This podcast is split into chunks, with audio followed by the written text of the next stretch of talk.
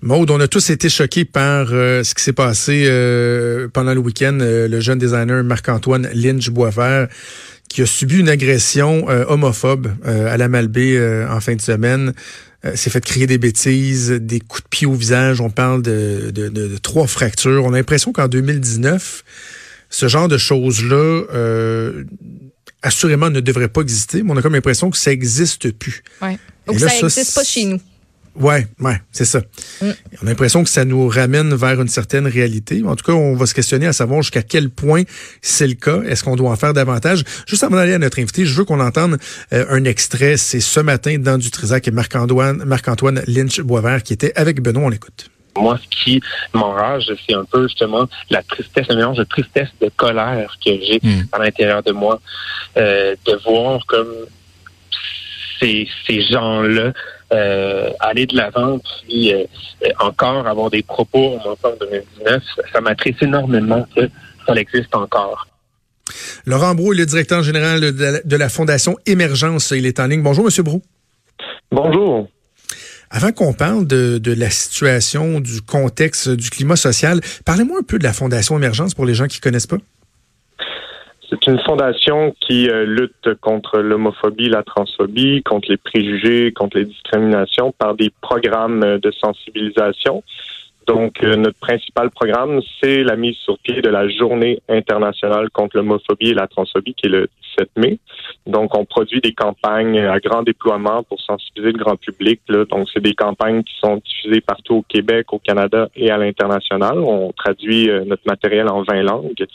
Et euh, donc, depuis 2003, euh, euh, date à laquelle on a fondé cette journée-là, mais maintenant, la journée internationale est signée dans plus de 30 pays.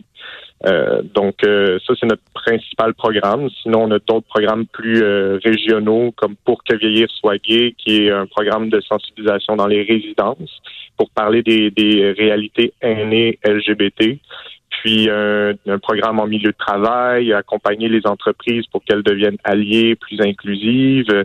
Donc, c'est des, programmes comme ça qu'on bâtit selon les, besoins. Est-ce que c'est une surprise pour vous, cette agression-là dans, Charlevoix, euh, Monsieur Bro? Est-ce que c'est quelque chose qui est fréquent? Est-ce que c'est un phénomène euh, dont on ne parle pas? Est-ce que c'est un cas isolé? Comment vous le percevez? Mais malheureusement, non, euh, je suis pas surpris. Euh, on voit dans les statistiques, euh, surtout avec Statistique Canada, qu'il y a une augmentation des crimes haineux là, euh, au Canada en lien avec l'orient visant l'orientation sexuelle. C'est sûr que c'est toujours spectaculaire de, de, de, voir une agression comme ça, mais malheureusement, je suis je suis pas étonné. il y a beaucoup d'agressions qui se passent, qui ne sont pas nécessairement rapportées à la police. C'est d'ailleurs un des grands problèmes là les gens rapportent pas à la police euh, s'ils ont été agressés.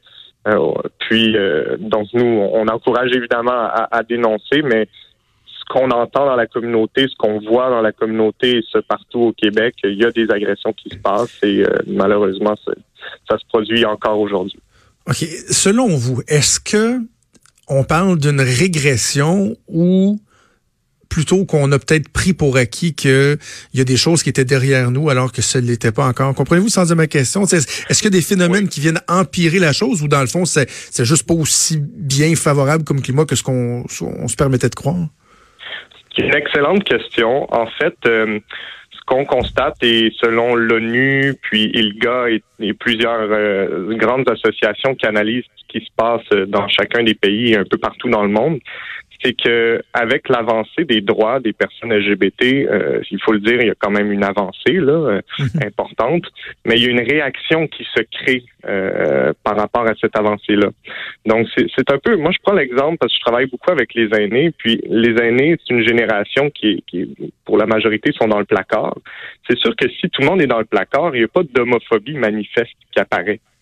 donc les gens ont l'impression que tout est beau, il n'y a pas de problème, mais c'est quand les gens s'affirment puis prennent possession de leurs droits, puis disent moi je suis LGBT, je fais mon coming out, que là on voit ah tout de suite les mentalités c'était pas tout à fait prêt à accueillir le, le, changement, à accueillir ces personnes-là, puis une réaction homophobe qui, qui se crée. Donc je sais pas si mon exemple est parfait, mais c'est un petit peu la même chose au niveau sociétal. Donc euh, quand tout le monde était dans le placard, ben euh, c'est sûr qu'on se disait ah ben il y a moins d'agression physique. Mais c'est quand on sort du placard et on s'affirme que là ah on se rend compte que les mentalités n'ont pas suivi l'évolution des droits.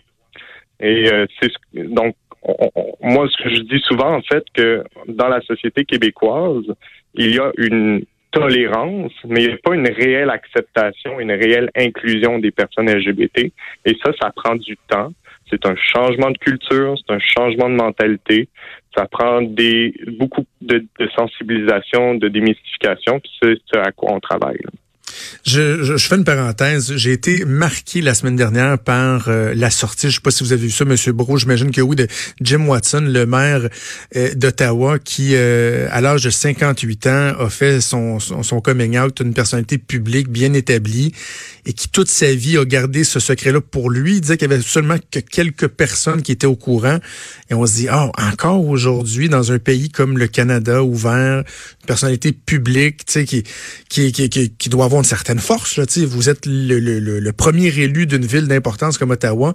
Ben non, même lui se sentait pas capable ou suffisamment à l'aise euh, pour, euh, pour le dire au monde entier qu'il était gay. Ça a pris tout ce temps-là avant qu'il soit capable de le faire.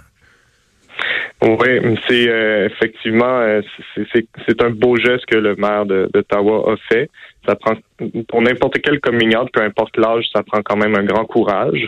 mais c'est sûr que ça illustre en fait tout le, le, problème parce que l'homophobie, la transphobie euh, existe et euh, elle est plus insidieuse. Donc, euh, les personnes LGBT, oui, on a les droits, mais ça ne veut pas dire qu'on se sent inclus, qu'on se sent respecté, qu'on se sent en sécurité.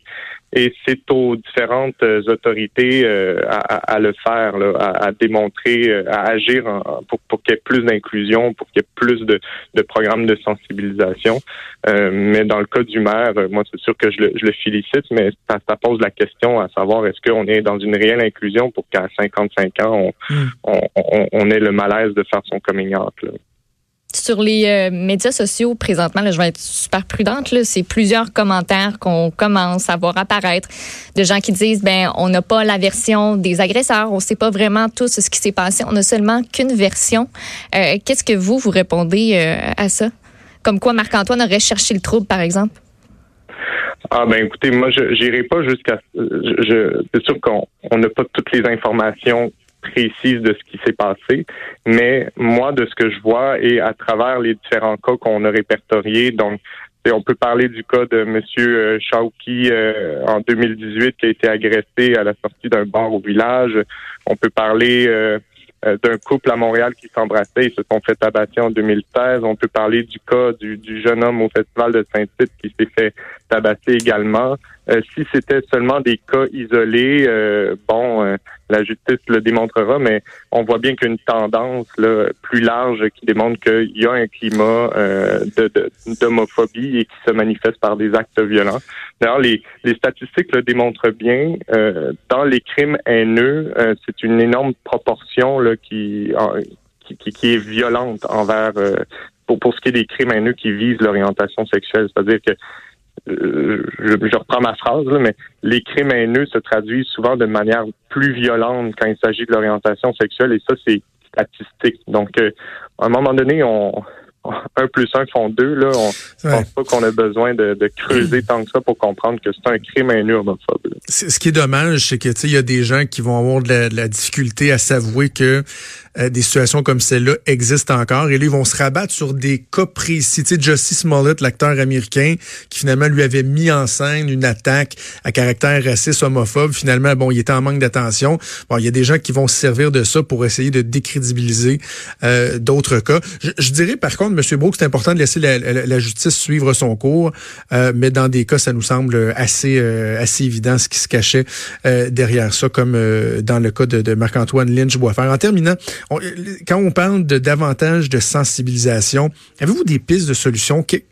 quelle forme ça doit prendre? Comment on doit y arriver? Mais je, je, vais revenir un peu avec ce que je disais au tout début, l'importance de dénoncer avant même la, la sensibilisation. C'est important que les gens dénoncent lorsqu'ils ont des, des, agressions homophobes euh, et, et ou transphobes, euh, parce que je sais que le lien avec la, la police n'est pas toujours là, mais en même temps, nous, pour orienter nos actions justement de sensibilisation, on a besoin de données, on a besoin de statistiques, on a besoin d'avoir un portrait qui est bien défini. Donc, ça, vraiment, j'appelle les gens à dénoncer, même si parfois euh, ça semble bête ou euh, on, est, on est gêné ou euh, bon, on est, pour toutes sortes de raisons, on veut pas y aller, mais c'est important. Ensuite, pour répondre plus directement à votre question, mais ben, c'est sûr que des campagnes grand public comme on fait, c'est important, mais je pense aussi dans les écoles, le travail du Gris Montréal qui est exceptionnel. Je pense à Interling qui qui, met sur pied une, ligne d'écoute, puis euh, qui offre des services aussi euh, pour euh, les alliés dans, à l'intérieur des écoles. Ça, d'ailleurs, les alliés, c'est une autre piste de solution, c'est de les mobiliser. donc, c'est des gens qui, qui veulent défendre les personnes LGBT, mais qui se manifestent, qui démontrent leur soutien.